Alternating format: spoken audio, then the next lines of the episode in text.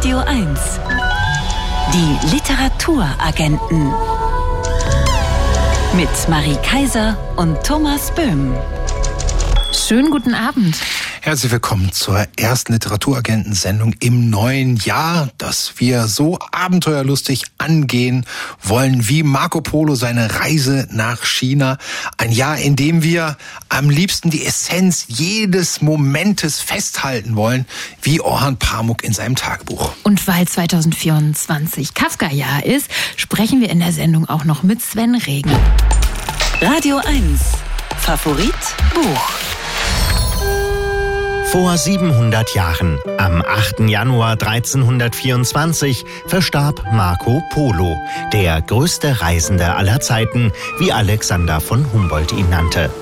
Marco Polos Bericht über seine Erkundungen, die ihn bis nach China führten, veröffentlicht im späten 13. Jahrhundert unter dem Titel Il Milione, hatte eine immense Wirkung, inspirierte zum Beispiel Christopher Columbus zu seinen Entdeckungsreisen. Il Milione enthält Beschreibungen von Städten und von historischen Ereignissen, aber auch Wunder- und Abenteuergeschichten, beschreibt Weltgegenden, die in Europa bis dahin wenig bekannt waren, von ihren Handels Handelswaren bis zu den Tieren, die dort leben, wie dem Einhorn. Die Literaturagenten sprechen jetzt mit Tillmann Spengler, selbst ein großer Kenner Chinas und Autor des Nachworts der Neuausgabe von Il Millione. Guten Abend, Tillmann Spengler. Hallo, grüß Sie, guten Abend. Guten Abend. Sie nennen in Ihrem Nachwort Marco Polos Bericht eine Schatzkammer aus dem späten Mittelalter. Um mal bei diesem Bild zu bleiben, was sind denn die größten Kostbarkeiten in dieser Schatzkammer? Naja, eine Schatzkammer, das ist eigentlich der Begriff, den ich gewählt habe, um auf eine Kuriositätenkammer hinzuweisen. Also so ein Ding, was Ende des Mittelalters entwickelt wurde, der, der Vorläufer unserer Museen. Das war so eine Sammelstelle für alle Kuriositäten, für alles, was einem aufgefallen ist. Und das waren in der einen oder anderen Weise Produkte von Wundern. Mhm. Und das Entscheidende hier ist, wenn wir uns den Text anschauen von Marco Polo, also Il Milione, dann ist ja das Bezaubernde daran, dass es eine geniale Mischung praktisch ist zwischen einem Spielfilm und einem Dokumentarfilm. Und das ist ineinander geschnitten. Mal erfahren wir passagenweise nur irgendetwas über Getreidepreise, Kanalisierungsarbeiten, was weiß ich. Und dann kommt wieder eine Schlacht dazwischen oder ein sehr, sehr willkommener Ratschlag, wie man sich vor wilden Türen, Tieren in der Nacht schützt, wenn man Bambus geschickt auf, äh, aufbläst oder äh, zum, ins Feuer wirft. Und diese Mixtura Mirabilis, also diese ganze Kunstkammer, diese große Mischung, das macht für mich den großen Reiz, einen der großen Reize dieses Buches aus. Mhm. Wir sprechen ja von Marco Polos Reisebericht. Tatsächlich hat er, so erfahren wir im Prolog, diesen Bericht diktiert. Im Gefängnis heißt es im Buch, während eines Hausarrestes heißt es in der neueren Forschung. In jedem Fall, er hat es diktiert. Einem Schriftsteller namens Rusticello da Pisa, der bekannt ist als Autor eines Artus-Romans. Was resultiert Ihrer Meinung nach, Tilman Spengler, aus dieser gemeinsamen Autorenschaft eines erfahrenen Schriftstellers und eines weit gereisten Kaufmanns? Genau das, was ich sagte. Viele, viele Szenen, die dokumentarisch sein könnten oder vielleicht so waren. Und viele Szenen, von denen man annehmen kann, dass sie im Kontext der Artus-Legende mehr Vergnügen und mehr Aufmerksamkeit finden als anderswo. Also eine, eine wunderbare Mischung aus zwei verschiedenen Textsorten und äh, auch dieses alles kommt irgendwie unter das Rubrum oder kommt alles unter die Überschrift Wunder. Man weiß nicht ganz genau, ob es wirklich diktiert worden ist. Man, also ob der Text wirklich diktiert werden ist. Man weiß nicht ganz genau, ob die beiden Herren die Zeit in einem Kerker verbracht haben oder in einem Arrest. Man weiß nicht ganz genau, ob sie überhaupt je einander begegnet sind. Das gehört zu den vielen Mysterien, die aber, und das ist ein weiteres Wunder dieses Buches, völlig egal sind. Das Buch existiert, seine Wirkung existiert. Und wenn man sich jetzt nur fragt, okay, wo liegen da irgendwo die Wurzeln, dann ist das eine berechtigte Frage für Philologen und Leute, die solchen Fragen gerne nachgehen. Aber es ist für das Gesamtwerk völlig gleichgültig. Eine etwas spezielle Frage über ein Detail, das uns deutschen Leserinnen und Lesern auffallen muss. Marco Polo ist einmal bei der Belagerung einer Stadt anwesend. Die wird schon seit drei Jahren belagert. Er wird um Hilfe gebeten und die hat er parat. Und zwar äh, in Gestalt eines Deutschen, der in der Lage ist, Katapulte zu bauen, mit denen dann die Stadt beschossen wird. Und die ja. äh, Belagerten geben augenblicklich auf. Wie kam Marco Polo wohl zu diesem deutschen Waffenexport? Das ist eine Art von Fantasievorstellung. Der Deutsche hieß Karl May vermutlich und hatte einen Vorgänger, einen Vorvor, Vorvor, Vorgänger. Das, dieses Ding darf man, glaube ich, in das Reich der Farbe verweisen. Die Chinesen haben natürlich über Schwarzpulver schon früher verfügt und so weiter und ja auch über Katapulte. Aber die große Katapultentwicklung geht auch erst mit, glaube ich, mit äh, Leonardo da Vinci weiter. Das sind 150 Jahre später.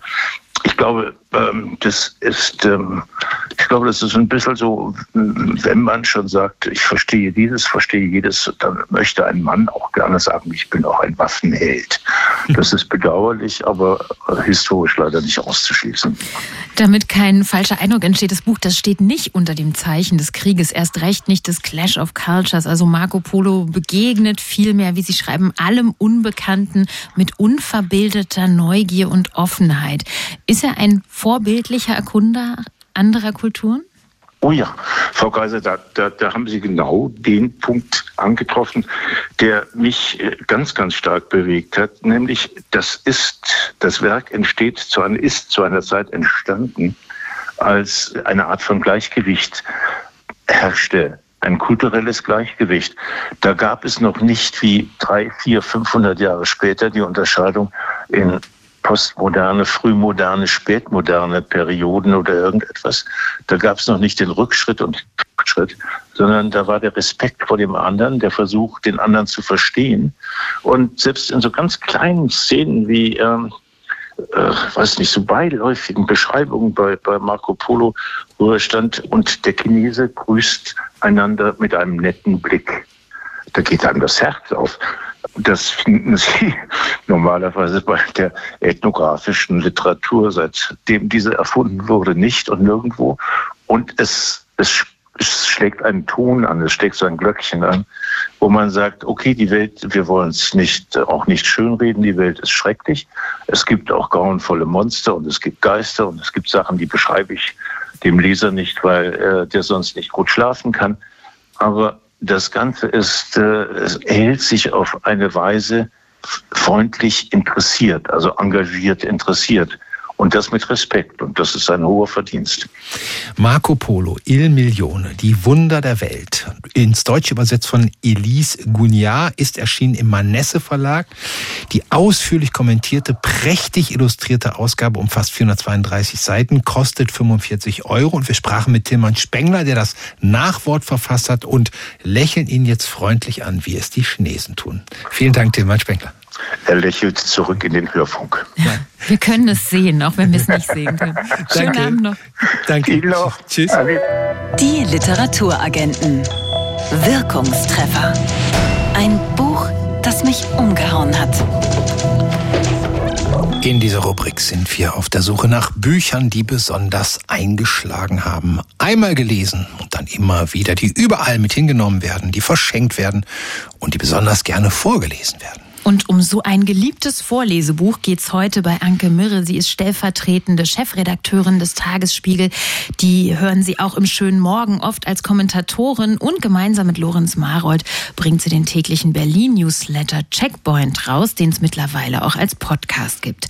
Mit der Frage nach ihrem Wirkungstreffer haben wir Anke Mirre erstmal viel Kopfzerbrechen beschert. Ihr habt mir da echt eine unlösbare Aufgabe gestellt. Ein Buch aussuchen, das ist unmöglich. Das hat mich lange beschäftigt. Ich habe eine Liste gemacht, wieder verworfen, gestrichen, priorisiert, von vorne angefangen. Es geht einfach nicht. Es wäre immer ungerecht einem anderen gegenüber. Also habe ich am Ende einfach das erste genommen, das mir ganz am Anfang in den Kopf geschossen war, weil ich es gerade eben mal wieder mit meinem Sohn gelesen hatte, zum gefühlt tausendsten Mal. Hey, hey, hey, Taxi von Sascha Stanisic.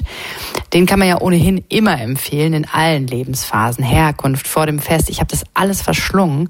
Unvergesslich ist aber dieses hier. Hey, hey, hey, ich steige in ein Taxi und das Taxi ist ein Kinderbuch. Ja, es ist ein Kinderbuch, aber es ist so viel mehr als das. Es ist voller Magie und Philosophie, denn ein Taxi ist ja eigentlich wie eine magische Kugel. Man steigt ein und sagt, wohin man will und dann wird man dahin gefahren. Sie halten an Gurkenampeln oder auch nicht, denn die sind ja grün. Sie retten Schrumpfpiraten, überlisten lispelnde Drachen mit goldenen Zahnbürsten und musizieren mit Riesling, dem sehr kleinen Riesen, dessen Hut eine Schlagzeugzunge hat. Das ist alles ein fantastischer Spaß für große und kleine Riesen. Man kann einfach nicht aufhören zu lesen, zu lachen und sich selbst von jetzt an dauernd Taxigeschichten auszudenken. Hey, hey, hey, ich steige in ein Taxi und das Taxi ist ein Radio. Es spielt, was ich will. Viel Spaß noch mit der Sendung. Vielen Dank, Anke Mirre. In diesem Radio moderieren wir, glaube ich, besonders gerne. Also Anke Mirre empfiehlt für alle Erwachsenen und Kinder ab ungefähr vier Jahren das tolle und fantasieanstachelnde Vorlesebuch Hey, Hey, Hey, Taxi von Sascha Stanisic, illustriert von Katja Spitzer, erschienen im Mayrisch Verlag. 96 Seiten kosten 18 Euro. Weißt du, was ich an diesem Buch besonders toll finde? Sag's Es fängt immer damit an, dass sozusagen Sascha, Sascha Stanisic wegfährt, deswegen mhm. kommt das Taxi vorgefahren. Aber es endet immer damit, dass er zu seinem Kind zurückkommt. Hm. Ach, Thomas, du bist halt doch irgendwie ein Chefromantiker, wenn man es genau hinhört. Eigentlich wollte Orhan Pamuk Maler werden, doch dann entschied er sich dazu, Romane zu schreiben. Bücher, in denen immer wieder Bilder eine große Rolle spielen und die von der Kritik gelobt werden, wegen ihrer geradezu filmischen Erzählweise. Seit 2009 bringt Orhan Pamuk Bild und Text an einem besonderen Ort zusammen, in seinem Tagebuch, in das er gleichermaßen zeichnet wie schreibt. Als seine französische Verlegerin Pamuks Tagebuchbilder sah, war sie so begeistert, dass sie ein Buch daraus machen wollte. Das ist nun erschienen mit 200 von Pamuk selbst ausgewählten Textzeichnungen. Die Literaturagenten sprachen zwischen den Jahren mit dem Literaturnobelpreisträger über dieses ungewöhnliche Buch, das den Titel Erinnerungen an ferne Berge trägt. Welcome to the show, Orhan Pamuk. Very pleased to be here. Orhan Pamuk, Ihr Tagebuch ist eine einzigartige Mischung von Text und von Bildern, die Sie selbst mit Pastellkreiden und Acrylfarben gemalt haben. Wie ist es zu dieser Kombination, zu dieser Form des Tagebuchs gekommen? I am a diarist since my childhood. Um, I've been keeping notes, diaries, travel notes um, all over my life. Ich führe ein Tagebuch seit meiner Kindheit. Ich habe mein ganzes Leben lang Notizen angefertigt über Reisen, über Ereignisse. Aber diese spezielle Form des Tagebuchs in den kleinen Moleskin-Notizbüchern, die führe ich seit 2009. Es gab keinen konkreten Anlass. Sie wissen, bis zum Alter von 22 Jahren wollte ich Maler werden. Dann habe ich mich aber fürs Schreiben entschieden. Ich bin also so etwas wie ein unterdrückter Maler. In diesen Notizbüchern überkam es mich dann wieder. Bei einer Zugfahrt während ich irgendwo wartete oder während ich am Schreibtisch saß. Ich fing an zu zeichnen und ließ in der Zeichnung aber Platz für Schrift oder umgekehrt. Wobei wichtig ist, die Bilder sind keine Illustration dessen, was ich schreibe. Und die Einträge dienen nicht dazu, die Bilder zu erklären. Sie formen zusammen ein Ganzes, in dem ich mal philosophische Gedanken äußere und mal über das Schreiben an sich mal über die Details eines Schriftstellerlebens nachdenke, darüber, wie die Arbeit des Schreibens voranschreitet und so weiter.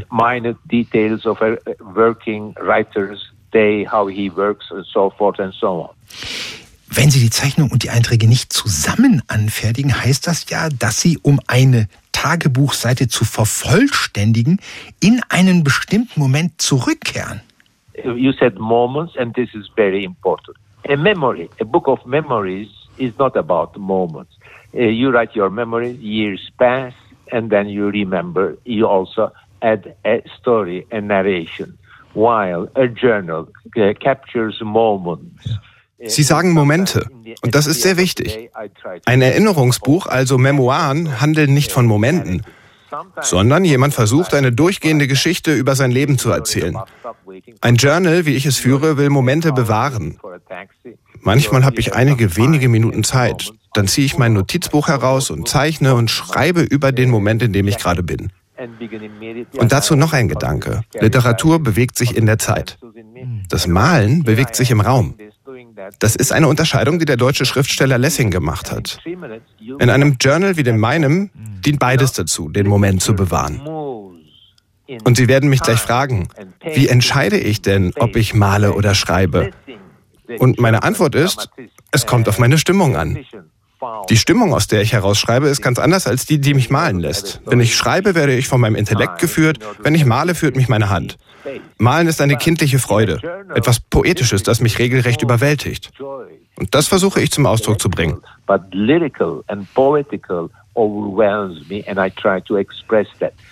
Es gibt ja auch eine Stelle im Buch, da schreiben Sie, Sie möchten, dass Ihre Leserinnen und Leser die Welt so sehen können, wie Sie sie sehen. Yes, on the other hand, I don't want to convince people to this through my pictures, which are a bit naive perhaps, which has some sort of childishness. But I want to convince them through texts. Wobei ich natürlich niemanden nur durch meine Bilder überzeugen möchte. Die haben ja natürlich einen naiven Stil, etwas Kindliches. Aber ich möchte eben durch den Text überzeugen. Das Vergnügen, einen Roman zu schreiben, besteht darin, dass ich ein Bild in meinem Kopf habe. Sagen wir, Gregor betritt einen Raum, er schnaubt vor Wut. Dieses Bild muss ich in Worte verwandeln. Und diese Worte werden dann gelesen und die Lesenden verwandeln sie wieder in Bilder. Das ist meine einfache Theorie des Schreibens und Lesens von Romanen. Der Text dient darin nur dazu, dass in der Vorstellung der Lesenden Bilder entstehen. Es sollen ja in Texten aber auch Gefühle übermittelt werden. Sie schreiben an einer Stelle, die Auswahl aus Ihrem Journal, die Sie für dieses Buch getroffen haben, sei nicht chronologisch. Wonach haben Sie denn dann die Einträge angeordnet? Feelings, Themes, Mountains. Nach Gefühlen, Themen, Bergen, dann auch etwas Politik, das tägliche Leben eines Autors. Wobei es mich auch interessiert, anhand des Tagebuchs zu zeigen, wie die Ideen in meinen Büchern sich entwickeln. Von der Ausgangsidee bis hin zur Gestaltung im Text. Manchmal benutze ich mein Journal aber auch ganz altmodisch und zwar um eine Idee nicht zu vergessen. Ich schreibe also all diese Journals zu vielen Zwecken. Um Eindrücke festzuhalten, um Erfahrungen zum Ausdruck zu bringen, die ich zum ersten Mal mache und um auf Reisen Bilder festzuhalten. All diese neuen Dinge, die mich so sehr inspirieren. I want to write about this new experience, the things, the new things that I inspired me so much. Wie entscheidet eigentlich ein begeisterter Tagebuchschreiber wie der Literaturnobelpreisträger Orhan Pamuk, ob er lieber weiter an seinem aktuellen Roman schreibt oder doch lieber einen Eintrag in sein Tagebuch macht? Gerade sind die Bild-Text-Tagebücher Erinnerungen an ferne Berge von Orhan Pamuk erschienen. Wir haben mit ihm darüber gesprochen und ihm dabei auch die Frage gestellt, was schreiben? Roman oder Tagebuch? Good point, but there is a one distinction between writing a novel and keeping a journal. Guter Punkt. Aber es gibt einen Unterschied zwischen dem Schreiben eines Romans und dem Führen eines Tagebuchs. Ich führe mein Tagebuch sehr schnell. Ich warte auf ein Taxi, ich habe fünf Minuten und schreibe, schreibe, schreibe. Während ich beim Romanschreiben sehr langsam bin, sehr selbstkritisch. Meine Freunde lesen vielleicht auch deshalb so gerne in meinen Tagebüchern, weil ich darin sehr direkt, ehrlich, einfach formuliere. Wenn ich einen Roman schreibe, dann wow, dann bin ich in einem Zustand, den Friedrich Schiller sentimental nannte. Ich spreche mit mir selbst, mache Pläne, denke nach über den Effekt eines einzelnen Satzes. Ich weiß, ich verfasse einen Text, der sehr ambitioniert ist. Bei den Tagebüchern denke ich ja gar nicht über eine Veröffentlichung nach oder darüber, ob irgendetwas Ausdruck von schlechtem Geschmack ist. Ich schreibe einfach. Lassen Sie uns über die fernen Berge sprechen, die im Titel Ihres Buchs auftauchen, Orhan Pamuk. Sie schreiben, die Vorstellung, dass es irgendwo in der Ferne eine andere Welt gibt, ein anderes Leben, von urwüchsigen Landschaften angedeutet, bestimmt mein ganzes Leben und beschäftigt mich seit jeher. Was ist das für eine Vorstellung? Philosophically, Jean-Paul Sartre would have said this transcendence, going out of yourself. There is another world. Jean-Paul Sartre hätte das philosophisch gesprochen transzendent genannt. Aus sich selbst heraustreten, die Gegenwart, die wir nicht als positiv erleben, verlassen mittels unserer Vorstellungskraft, indem wir Utopien entwerfen oder die Gegenwart kritisieren. Die visuelle Vorstellung von all dem ist für mich ferne Berge.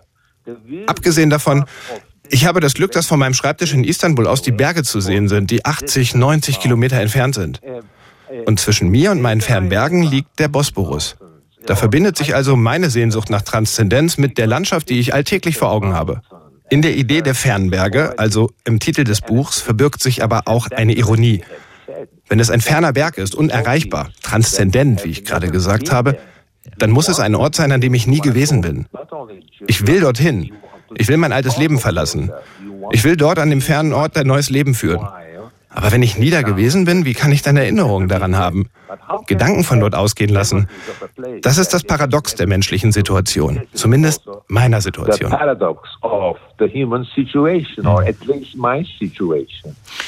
Dazu eine letzte Frage. Wenn ich in diesem Buch blättere, bin ich fasziniert von Ihren Bildern, von Ihren Gedanken. Was sehen Sie darin, Orhan Pamuk? Ich mag die Farben. Mir geht es nicht um den Text, mir geht es um die Ganzheit. Und mir kommen dann Gedanken wie, oh, wie viel ich damals an diesem Bild gearbeitet habe. Wie viel Genuss ich dabei empfunden habe. Ich denke darüber nach, wie kindlich meine Vorstellungskraft manchmal ist. Beim Anschauen meines Tagebuchs denke ich auch immer wieder daran, dass ich meine Tage mit einer freudvollen Arbeit ausfülle. Und ich kann allen Menschen nur dazu raten, führt ein solches Journal. Es ist so einfach und es macht mich so glücklich. And I always say to people, why don't you keep journals like me? It's so easy. It makes me so happy. Und Pamuk, Sie schreiben, in meiner Fantasie bin ich frei. Zu Hause wird mir dieses Gefühl nur durch eine Aussicht vermittelt. Diese Aussicht ist eine Einladung zum Leben und zur Freiheit. Thank you very much for the invitation into your book on Pamuk. Thank you so much. It's always a joy to talk to you. Und wenn Sie sich aus der Nähe anschauen wollen, wie einfach es ist, Tagebücher zu schreiben, dann lesen Sie Orhan Pamuks Erinnerungen an ferne Berge. Das ist in deutscher Übersetzung von Gerhard Meyer im Hansa Verlag erschienen. 400 Seiten mit tollen Illustrationen kosten 46 Euro. Franz Kafka gilt als der weltweit meistgelesene Schriftsteller deutscher Sprache. Im Juni jährt sich sein Todestag zum hundertsten Mal, aber das ganze Jahr über wird gefeiert. Es gibt zahlreiche Publikationen. Kafka bekommt sogar eine eigene Fernsehserie und es gibt natürlich jede Menge Veranstaltungen und Lesungen. Und eine, die wir besonders empfehlen können, die steht schon im Januar an. Am 17. Januar liest der Musiker und Autor Sven Regner im Berliner Ensemble zum Auftakt des Kafka-Jahrs aus dem unvollendeten Roman Amerika. Und wir haben das Glück, jetzt mit Sven Regner zu sprechen. Schönen guten Abend. Ja, hallo, guten Abend. Guten Abend. Erstmal müssen wir gratulieren zum Paul-Linke-Ring der Stadt Goslar für Sven Regner als poetische Fachkraft für ironische, lakonische Zärtlichkeit. Herzlichen Glückwunsch dazu. Ja, danke schön, danke schön. Äh, ja, okay. Und äh, wir kommen natürlich zu Kafka jetzt. Sie haben schon live aus Kafkas Roman Das Schloss und der Prozess gelesen, haben auch viele seiner Romane und Erzählungen als Hörbücher eingesprochen. Was verbindet Sie denn ganz persönlich mit Kafka? Äh, ich mag den literarischen Stil wahnsinnig gern. Seine Art, äh, also die, also nicht nur die Dialoge oder so, sondern er hat so einen ganz speziellen äh, Stil, äh, der sich darin zeigt, wie er so sich aufbauende Erregung sozusagen immer weiter auftürmt bei den, bei den Leuten und bei den, in den Geschichten. Und das finde ich irgendwie ganz faszinierend. Das ist also sehr musikalisch und vom Klang her ganz bezaubernd. Vor allem deshalb ist es, lohnt sich auch das zu lesen, also vorzulesen, weil es äh, ganz viel auch durch den Sound bestimmt ist, wie ich finde. Hm. Wenn ich Sie äh, über die aufbauende Erregung bei Kafka schwärmen höre, dann erinnere ich mich natürlich gleich an Ihre Bücher, weil das ist ja auch ein Stilmittel, das Sie benutzen oder ein dramaturgisches Mittel. Ihre Figuren laden sich auch von Szene zu Szene immer mehr mit Aggressionen auf. Ja, oder man, oder man steigert sich einfach in bestimmte Sachen rein, bestimmte Ängste verstärken sich immer mehr, äh, äh, ne? auch manchmal auch so, so Slapstick-Geschichten. Und das alles findet man bei Kafka sicherlich auch. Ich meine, der, der, weder der Franz Kafka noch ich sind die einzigen, die so, äh, die so arbeiten, aber das bei, ich finde, ich empfinde da eine gewisse Verwandtschaft, weshalb ich eben so auch Lust hatte, das zu lesen, also vorzulesen. Das war damals eine Idee von mir, meine Hörbuchverlegerin Christine Meyer, die gesagt hat, ich würde gerne, glaube ich, Franz Kafka einlesen, weil ich glaube, dass, dass ich das was Spaß macht. Und das war auch so. Was ist denn Ihr Rezept, um Kafka beim Vorlesen gerecht zu werden, so diesen richtigen Kafka-Sound zu treffen? naja, man muss sich einfach auf den Text vertrauen, es einfach laufen lassen. Ich glaube, ähm, wenn, wenn es ein Problem äh, gibt oder solche Sachen oder einen Fehler gibt, dann ist es, wenn man von vornherein äh, wertend reingeht. Also so ein, so ein, solche, so ein, bei traurigen Sachen so einen betroffenen Duktus dann, dann reinbringt oder, oder eben sozusagen versucht, ähm, äh, durch äh, das, was man als Interpretation reinlegt, sozusagen zu verstärken. Sondern das Beste bei ihm ist einfach, äh, laufen lassen, laufen lassen und dann, dann singt das so von alleine, sein Lied, ja, das ist so, das ist ganz toll äh, und äh, da kann man einfach sich nur dran erfreuen. Man darf auch nicht so sehr drüber nachdenken, was da gerade passiert, sondern man muss es einfach, also nicht in dem Sinne, dass man denkt, was meint ihr damit? Was meint ihr eigentlich oder so, sondern man muss die Sache erstmal einfach so nehmen, wie sie ist. Wenn beim Kübelreiter der Mann auf diesem Kohlenkübel dann wegfliegt, dann ist das erstmal so. Ja. Mir wurde ja von meiner Deutschlehrerin Kafka vergällt, weil wir die Parabeln interpretieren sollten und uns dann gesagt wurde, du hast es richtig interpretiert und du falsch. Also ich glaube, vielen vergällt die Schule da auch was. Wann ist Ihnen Kafka denn zum ersten Mal begegnet? Ja, auch in der Schule. Und das war auch genau das Problem. Das hieß immer, was meint er eigentlich? Und das Interessante ist, dass man das eigentlich, dass man das eben genau das nicht sagen kann. Äh, äh, denn was immer man als These da nimmt, wofür zum Beispiel das Schloss steht, in das Schloss oder was für eine Art von Prozess das eigentlich ist und wofür er stehen sollte eigentlich oder so. Wenn man es also versucht, metaphorisch oder auch wegen mir auch allegorisch irgendwie aufzuschlüsseln, dann wird man immer scheitern. Das ist eher sowas wie aus der, die Nachrichten aus dem Paralleluniversum, die sehr viel mit einem selber zu tun haben, aber man weiß nicht genau warum.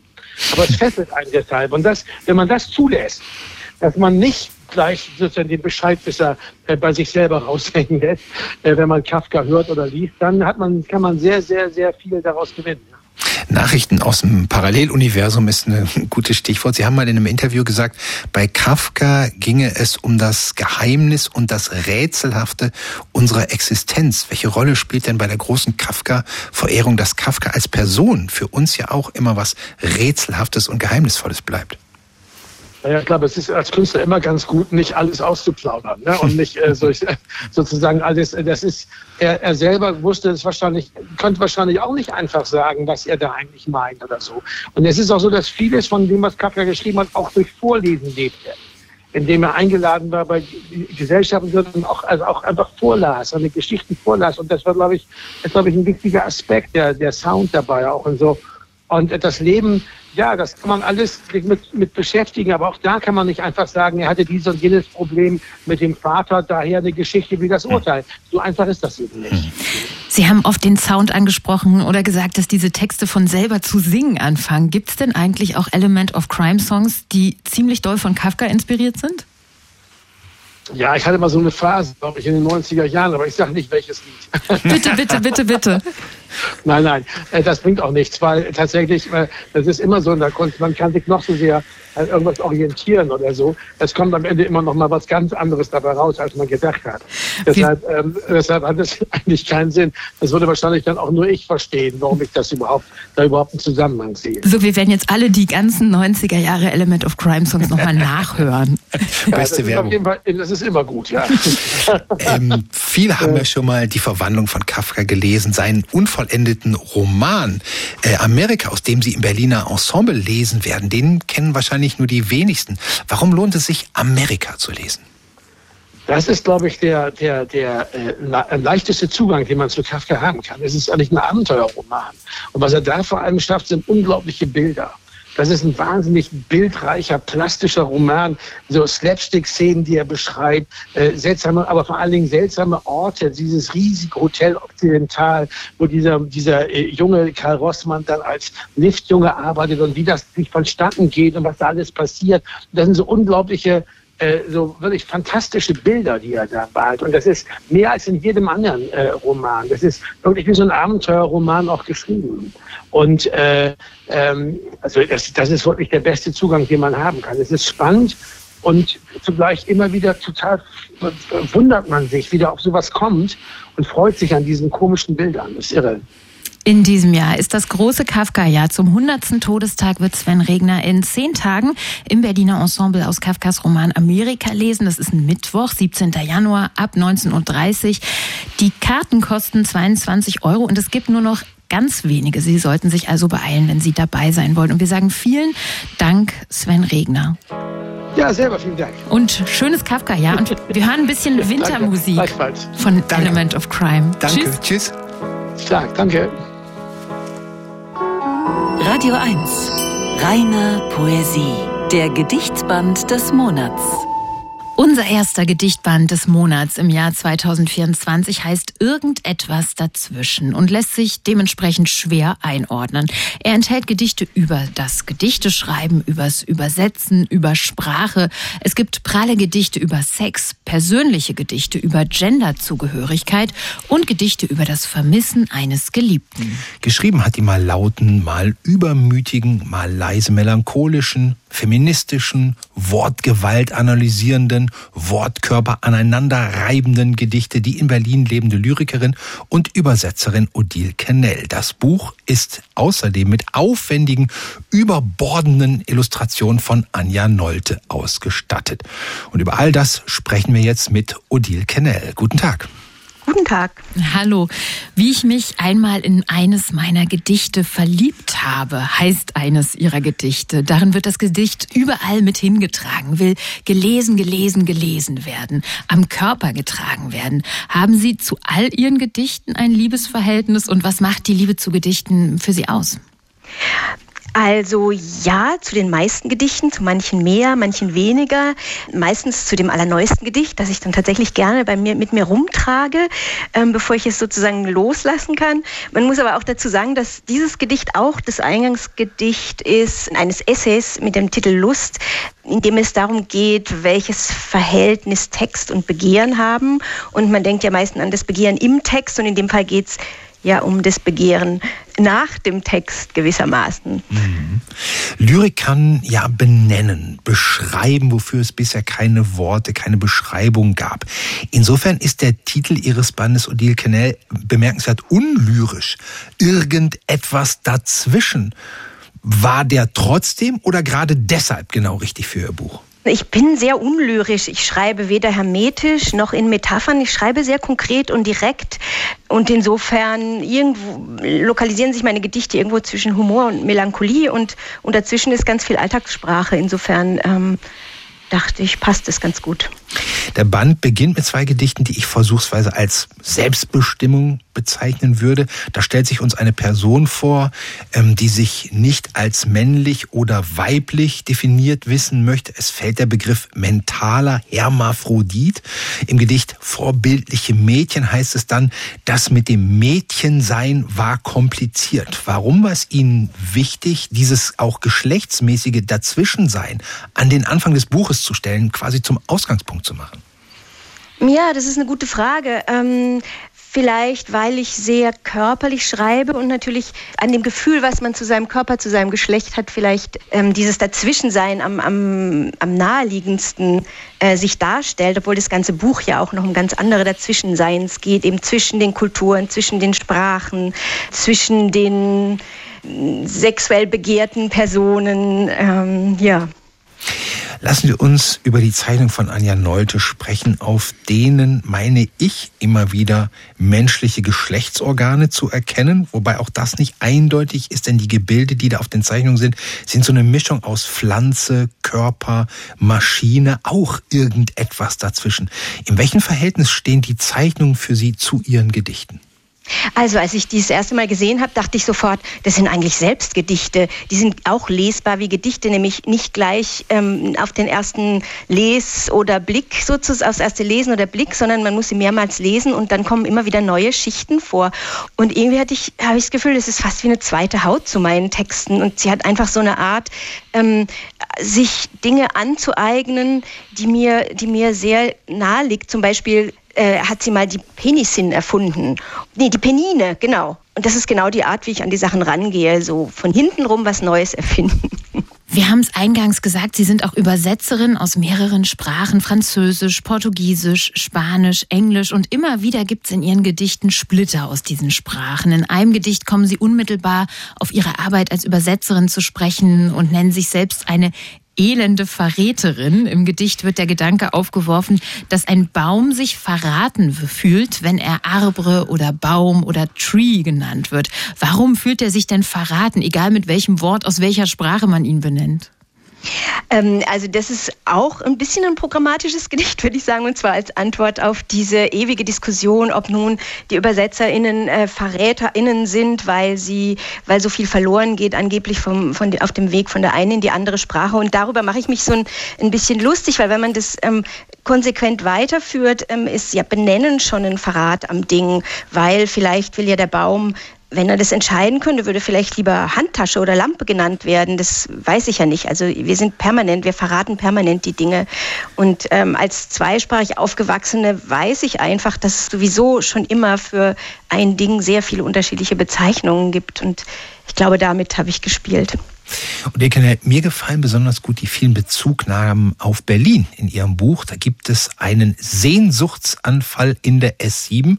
Übrigens unsere tägliche Bahn hier nach Radio 1. Es gibt viele Szenen, in denen konkret Straßen benannt werden, so dass ich beim Lesen das Gefühl hatte, die Gedichte spielen genau hier, wo ich lebe. Wollten Sie mit all den konkreten Namen und Orten quasi eine Gemeinsamkeit mit den lesenden BerlinerInnen stiften oder warum gibt es so viel Berlin in Ihren Gedichten? Also man darf mich gerne auch anderswo lesen. Ähm, ich, für mich sind Städte einfach Persönlichkeiten und, und ich lebe in dieser Stadt Berlin. Und so ist mein Verhältnis zu, zu Berlin. Eigentlich habe ich auch ein Liebesverhältnis zu Berlin und deshalb kommt Berlin darin so viel vor. Das hat wieder damit zu tun, dass ich so konkret schreibe wir haben mit der Liebe zu Gedichten angefangen. Lassen Sie uns mit der Liebe enden, wie es das Buch auch tut. Da gibt es ganz leidenschaftliche Gedichte über Sex mit einem jungen Geliebten, über die verzehrende Sehnsucht nach einem Mann, der 12.751 Kilometer entfernt ist.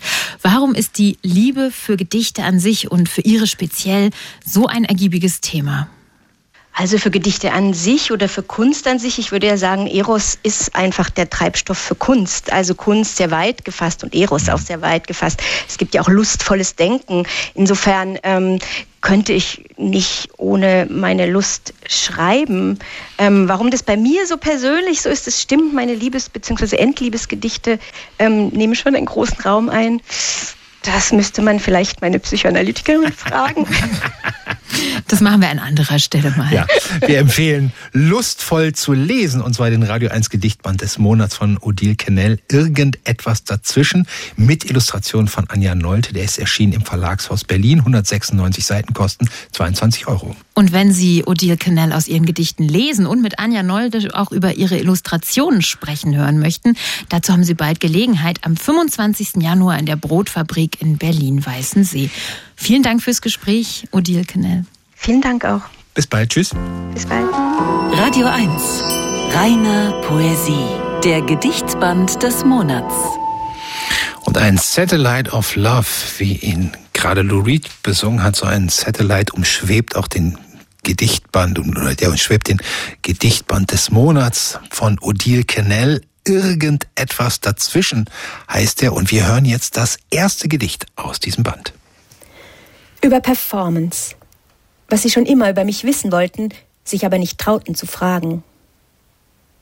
Auf dem Foto sehen sie aus wie ein Mann, vielleicht sind sie ein Mann und wissen es nur nicht. Mail von Unbekannt 2014. Was ich hingegen weiß, habe mich meist verkleidet gefühlt in Kleidern, weiß bis heute nicht, wie man in Kleidern sitzt, krieg die Nomenklatur nicht geritzt, nenne das Kleid Rock oder umgekehrt, weiß nur keine Hose leide am kleinen Beiwerk, vermeide Einkleidereisen, meide peinliches Lippenstift nachziehen auf WCs. Kann aber nur vor dem Spiegel Lippenstift bei sehr gutem Licht und es dauert. Wie das mit dem Lack. Habe mir erstmals mit 50 die Nägel lackiert, mir bis dahin kein Härchen gezupft, keine Braue gerupft, keine Tusche gelegt. Hab diese Gesten nie mit Freundinnen auf dem Schulklo geübt, bleibe auf immer Stümperin kann diesen federnden Gang nicht auf Absetzen, diesen Hüftschwung und wie man dabei die Verse setzt, bleibe insgesamt Plagiat. Den Akzent hört man mir an. Männlein? Weiblein? Man weiß es nicht. Passant 2023. Auch FaceApp besteht darauf, dass ich ein Mann bin. Spreche keine Körpersprache fließend, dafür mehrere. Und danke fürs Nachfragen. Ja, ich menstruiere noch, brauche für Wechsel kein Klimakterium. Noch etwas?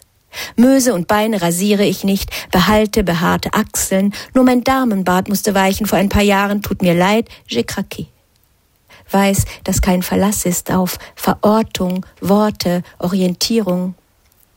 Lass es jetzt krachen mit Rouge auf Lippen und Nägeln, bin Rob Rock'n'Roller, nicht mehr ganz blickdicht. Traue mich, traue mir Blicke zu, begehre gierig oft mich. Mentaler Hermaphrodit, Dixit, Christeva über Colette, dieses launische Gender-Dings, sage ich, und Fluid klingt nach Anti-Aging-Produkt. Sie, er, is, they. Nennen Sie mich, wie Sie wollen. Ich sage immer noch ich. Sage irgendetwas dazwischen. Und es gibt keine äußeren Enden.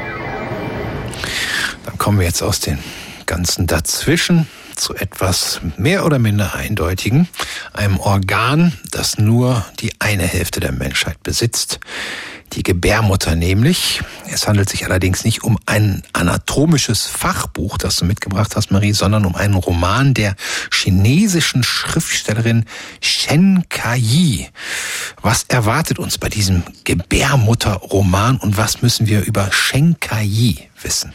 Also sie ist international schon ein Star, also in viele Sprachen übersetzt ins Englische. Sie schreibt regelmäßig zum Beispiel für die New York Times. In Deutschland ist sie noch ein Geheimtipp und die Gebärmutter ist jetzt auch wirklich das erste Buch, das von ihr auf Deutsch übersetzt wurde. Und sie ist bekannt, Shen Kai, für ihren kritischen Blick auf die chinesische Gesellschaft. Also einige ihrer Bücher sind in China auch verboten.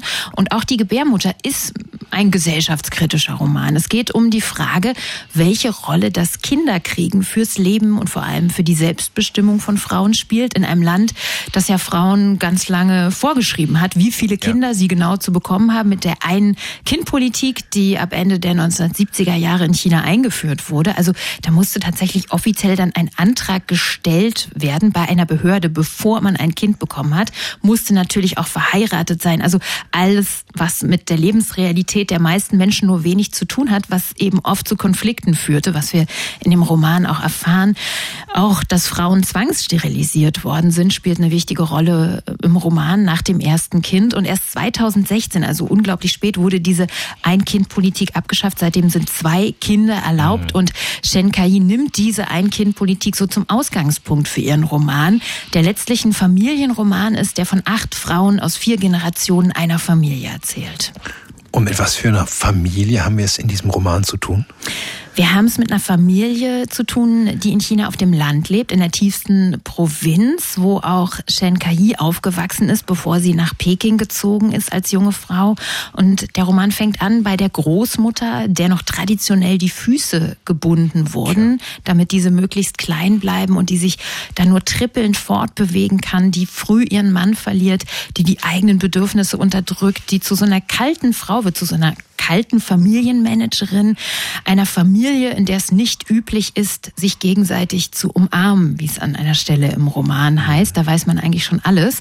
Auch ihre Tochter, die wird früh Witwe, die muss sich allein um fünf Töchter, um einen Sohn kümmern, bis dann eben zur Urenkelin, die einfach ungeplant als Teenagerin von jemandem, den sie gar nicht genau kennt, schwanger wird und bei der dann so ein Familienrat entscheiden soll, ob sie dieses Kind behalten soll, behalten darf. Und es es ist einfach so, immer wieder steht natürlich der weibliche Körper im Zentrum des Romans und wie Politik und Gesellschaft sich immer wieder einmischen, was dieser mhm. Körper darf und was nicht. Also die Gebärmutter so als gesellschaftliches Schlachtfeld, wie in dieses Organ immer wieder hineinregiert wird durch erzwungene Verhütung, durch Zwangssterilisation, durch Abtreibung, die wir immer wieder miterleben im Roman.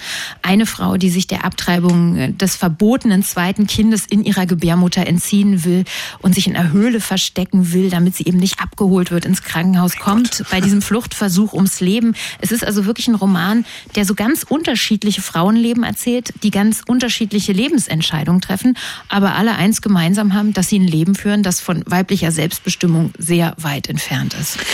Du hast ja gesagt, dass insgesamt acht verschiedene Frauenschicksale in dem Roman erzählt werden, nach dem, was du jetzt gerade gesagt hast. Das geht ja ins Detail, mhm. das Schicksalhafte und so weiter und so weiter. Das ist ja jede Menge Stoff. Wie arrangiert Schenker das? Also in groben Zügen erzählt sie den Roman schon chronologisch, was hilft bei so vielen Figuren. Sie springt aber immer wieder zwischen den Figuren hin und her. Und ich muss zugeben, manchmal ist es wirklich schwer, den Überblick über alle verschiedenen Familienmitglieder und Figuren mit teilweise sehr ähnlichen Namen zu behalten. Ich musste öfter mal vorne auf den Stammbaum gucken, um ja. wieder mich zu sortieren. Das ist sehr hilfreich, kann ich weiterempfehlen. Äh, bei der Geschichte jeder der acht Frauen nimmt sie aber immer denselben Ausgangspunkt, nämlich die Gebärmutter und was sich in ihr abspielt oder eben nicht abspielt. Und das ist so, die, diese Strategie behält sie bei. Und was mich begeistert hat an die Gebärmutter ist auch so die klare Sprache, die sie hat. Da beschreibt sie zum Beispiel den Tonfall einer Figur sachlich wie eine Topfpflanze und setzt auch ganz an den Anfang des Romans eine ganz schmerzhaft detaillierte Beschreibung einer Kastration von einem Hahn, deren Hoden aussehen wie fleischfarbene Kidneyboden. Das wird noch viel blutiger, was bei vielen wirklich vielleicht dafür sorgen könnte, dass sie den ersten Seite da lesen und das Buch direkt wieder weglegen. Es lohnt sich aber unbedingt, diese Seite durchzustehen und diese Schriftstellerin zu entdecken, die in diesem Buch ganz gekonnt kontrastiert, wie unterschiedlich der Umgang mit männlichen und weiblichen Körpern ist, wie viel Mitleid Männern entgegengebracht wird, aber wie selbstverständlich es hingenommen wird, dass Frauen sich Eisenringe einsetzen lassen, die mit dem Körper verwachsen, damit eben sie ja keine Kinder bekommen. Also die Erkenntnis ist, obwohl Männer und Frauen gemeinsam Sex haben, haben die Männer das Vergnügen und die moralischen und schmerzhaften ernsthaften Verantwortung werden von denen getragen, die eben das Pech haben, dass sie nun mal eine Gebärmutter besitzen. So hat Shenkai selber mal zusammengefasst. Und plötzlich ist der Roman gar nicht so weit weg von uns. Wir müssen ja nur ans Thema Verhütung bei uns denken, wo ja nach wie vor, wie selbstverständlich, meist die Frauen die gesundheitlichen Risiken auf sich nehmen. Die Gebärmutter von Shenkai wurde aus dem Chinesischen übersetzt von Frank Mainzhausen, ist erschienen im Dumont Buchverlag, 432 Seiten, kosten 25 Euro. Und mit einem Lächeln gehen wir auch raus aus der Sendung und freuen uns schon auf die nächste Woche. Da gibt's nämlich keine ganz gewöhnliche Literaturagensendung, sondern was anderes führt ihr im Schilde, Thomas. Ganz genau, da gibt's wieder aus der 14. Etage im RBB Funkhaus in der Masurenallee, also aus unserem Studio 14, die Erzähl-Lounge. Und der Untertitel dieser Veranstaltungsreihe sagt schon alles große Literatur erzählt wie Geschichten nachts an der Bar. Maike Rötzer kommt. Ähm, wir hatten ja eine erste Erzählung letztes Jahr im Mai und die, die Idee dieser ganzen Veranstaltungsreihe ist, es gibt ja große Romane, Theaterstücke, die sind so literarisch überformt. Da findet man schwer einen Zugang. Aber mhm. trotzdem erzählen die tolle Geschichten. Und eine solche tolle Geschichte werden wir nächste Woche dann hören. Und zwar die Geschichte von Goethe das Theaterstück Iphigenie auf Tauris. Oha, da habt ihr euch was vorgenommen. Und weißt du, was Tauris ist? Ehrlich gesagt habe ich noch nie drüber nachgedacht. Ein Gebirge hätte ich jetzt vermutet. Es ist die Krim. Ach. Es ist die Krim. Also es spielt, das Stück spielt damals gab es das natürlich noch nicht, äh, in der Ukraine, das ist ja der eine Teil. Und dann erzählen wir eine sehr gruselige Geschichte darüber, was passiert, wenn man seinen Ehering verliert von Hans Fallada. Uh. Da freuen wir uns drauf. Das gibt's nächsten Sonntag ab 18 Uhr und wir sagen Tschüss, machen Sie es gut, schönen Abend. Bis dann, tschüss. Radio 1. Nur für Erwachsene.